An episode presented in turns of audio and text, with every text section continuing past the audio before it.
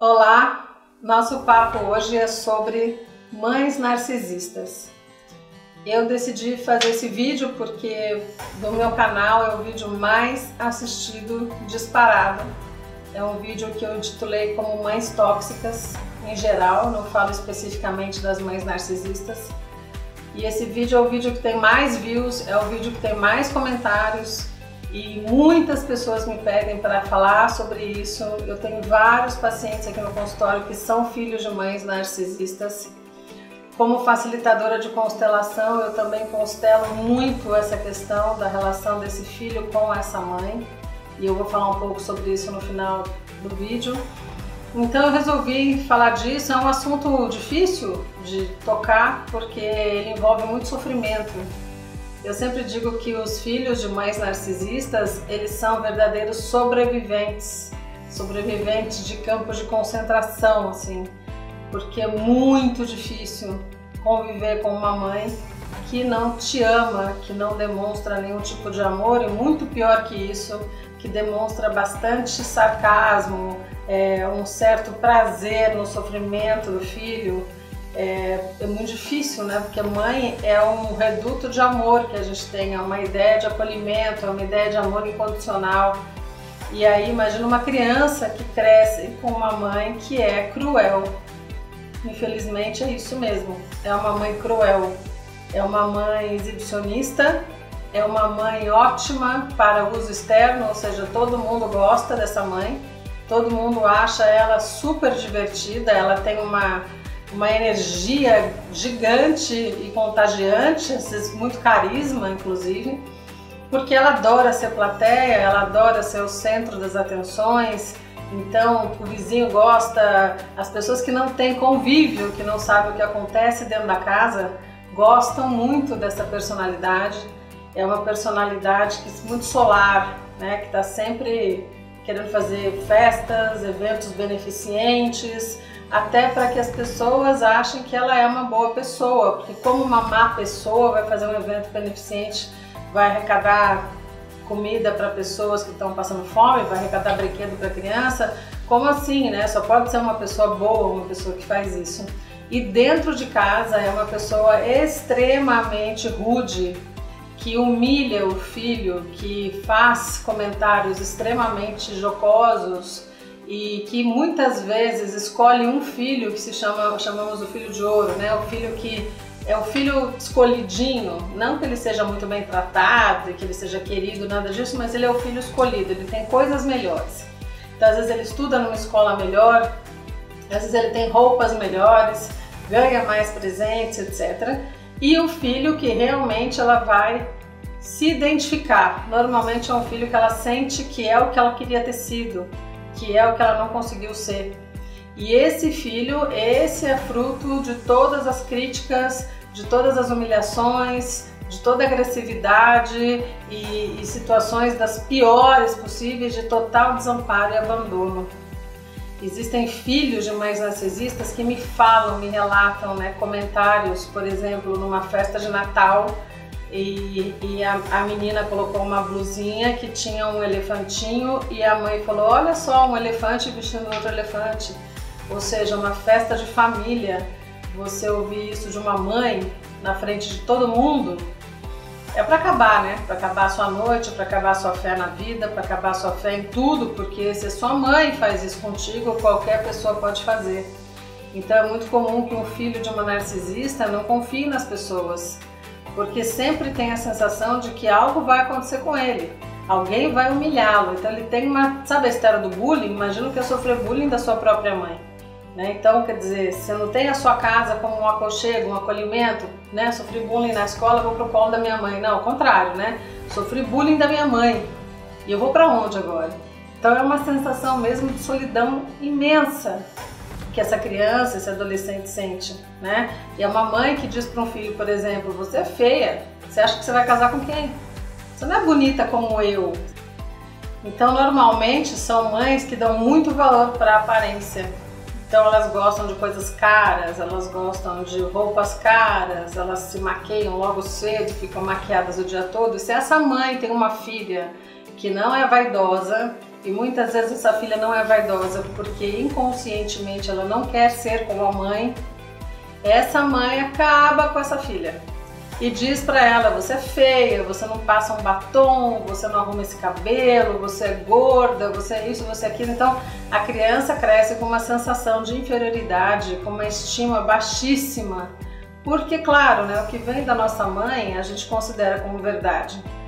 Então, se veio de uma mãe que eu sou tudo isso de ruim, eu só posso ser tudo isso de ruim. Quem vai me provar o contrário? Né? Um homem um terapeuta, um amigo? Claro que não, porque se minha mãe falou, tá falado. E é muito também comum que essas mulheres narcisistas encontrem parceiros que alimentam essa doença, essa patologia, esse transtorno de personalidade delas, é, favorecendo com presentes, com coisas, as, ficando a serviço mesmo, né? É uma codependência, esses homens ficam a serviço. E muitas vezes os filhos tomam partido desse pai, achando que esse pai é um coitado, sabe? Como ele sofre, olha o que ele faz, olha o que minha mãe faz com ele. Quando na verdade existe uma codependência ali. Então o filho ele sai sistemicamente do lugar dele, fica ali querendo proteger o pai contra a mãe. Só que o pai não quer ser protegido, porque no fundo, no fundo ele precisa dessa relação de codependência. Então veja que o emaranhamento é bem grande, né? o quanto isso mexe com a pessoa.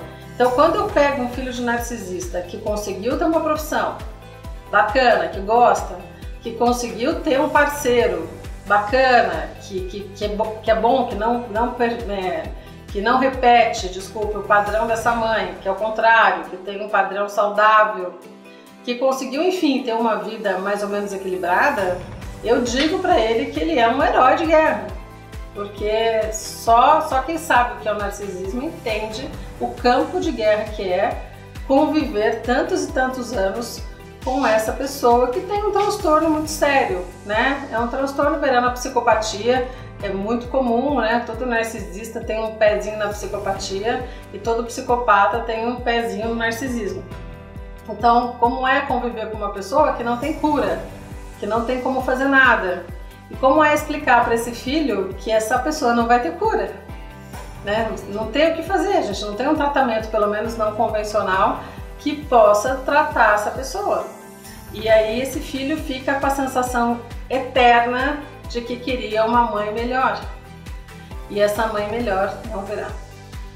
Então a ideia é como é que eu posso ser feliz apesar disso apesar de tudo que eu passei.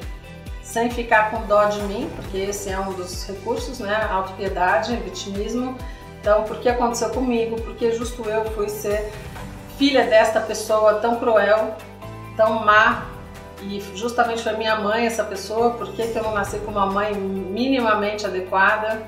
Depois que você sai disso, você tem uma certa raiva né, dessa mãe, como é que a gente faz para né, dar fim nisso.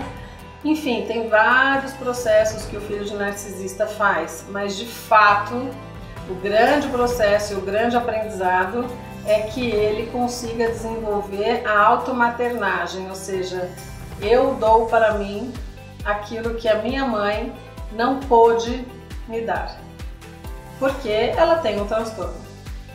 Então eu mesma vou cuidar de mim, eu mesma vou cuidar da minha criança ferida. E, e, esse processo ele não é rápido, ele precisa ser feito numa terapia, não tem como tratar isso fora de terapia. E quando ele é feito, ele é um processo de médio e longo prazo, mas a pessoa começa a se tratar com amor, começa a se alimentar dela mesma, inclusive mesmo mudar a alimentação. Existem muitos filhos de narcisistas que comem muito mal porque as narcisistas não cozinham para eles. Cozinhar é um ato de amor. Então, dá um miojo, dá saquinho de alma chips, dá só tranqueiragem, né? E a criança come muitíssimo mal. Então se torna um adulto que também não sabe se nutrir das coisas certas e do jeito certo. Então, na terapia, a gente trabalha tudo isso, que ela vá para uma academia, que ela vá para um nutricionista, que ela trabalhe essa questão da criança dela ferida, que ela faça a constelação, são múltiplas frentes que um filho de narcisista precisa buscar de ajuda para poder sair desse grande buraco que ele se encontra. Normalmente, quando a gente vai colocar no campo da constelação o que acontece entre essa filha e essa mãe narcisista, né? Então a gente pega aqui a filha e a mãe narcisista e a gente vai percebendo que, obviamente, aqui tem um amor interrompido, não houve amor aqui de cá para cá, né? E aí a gente coloca atrás dessa mãe essa avó narcisista, muito provavelmente narcisista também, ou um avô ou uma avó, né? E você vai percebendo quando você vai colocando aqui toda a, linhagem da pessoa, né? Todo mundo que veio ali atrás da pessoa, você vai percebendo que houve amor interrompido aqui em várias gerações. Em muitas gerações. Não, não houve fluxo amoroso para chegar aqui até o filho, né? O último da linhagem. E o que a gente tenta fazer na constelação é restabelecer esse fluxo amoroso da maneira como é possível fazer. Porque a gente não vai curar isso, mas a gente pode trazer uma energia amorosa que venha de um ancestral lá de trás para essa pessoa. E às vezes até essa mãe narcisista recebendo esse padrão amoroso, ela já começa a mostrar suaves mudanças. Nenhum milagre, mas suaves mudanças. A constelação também faz com que a pessoa consiga entender e perceber que essa mãe não é assim do nada. Essa mãe é assim porque ela também trouxe desamparo, corte de relação amorosa de muitas gerações. E isso muda tudo. Em um próximo vídeo, em breve, quero falar com vocês sobre o filme do Elton John, Rocketman, que ele é um filho de uma mãe narcisista.